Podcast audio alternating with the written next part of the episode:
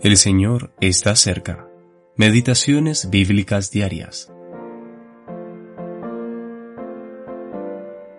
Estas cosas habló Jesús, y levantando los ojos al cielo dijo, Padre, la hora ha llegado. Glorifica a tu Hijo, para que también tu Hijo te glorifique a ti.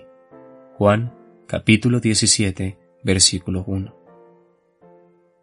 Cristo orando al Padre. Primera parte. En la intimidad del aposento alto, Juan capítulos 13 y 14, el Señor instruyó a sus discípulos sobre cosas que necesitaban saber antes que Él se fuera. Mientras caminaba con ellos hacia el huerto del Getsemaní, Él les dijo, En el mundo tendréis aflicción, pero confiad, yo he vencido al mundo. Capítulo 16, versículo 33. De hecho, él fue el gran vencedor, pues siempre dependió de su Padre. Entonces Jesús levantó sus ojos al cielo y comenzó su oración inigualable, a menudo llamada la oración sumo sacerdotal. Probablemente este término se debe al libre acceso de Cristo ante Dios, sin embargo no es del todo correcta. La obra de la cruz le permitió ejercer como sumo sacerdote, primero en la cruz y luego en el cielo.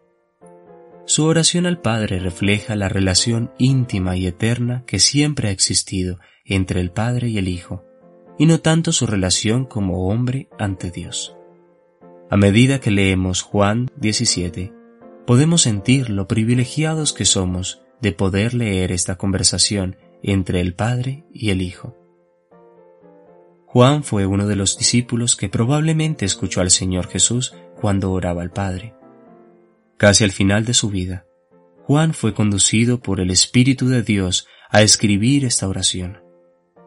De manera que tenemos este texto inspirado por Dios, segunda de Timoteo capítulo 3, versículo 16, que nos expresa la comunicación entre el Padre y el Hijo. En esta oración, en seis ocasiones Cristo se dirigió a Dios como Padre, una de estas como Padre Santo y una como Padre justo. Versículos 11 y 25. Al mismo tiempo, Juan nos introduce en el misterio de la persona de Cristo, Dios y hombre en uno, y al misterio de la Divina Trinidad. Si bien jamás lograremos captar completamente estos misterios, sabemos que son ciertos, y podemos adorar al Padre y al Hijo en espíritu y en verdad, hoy y por la eternidad. Alfred E. Pauter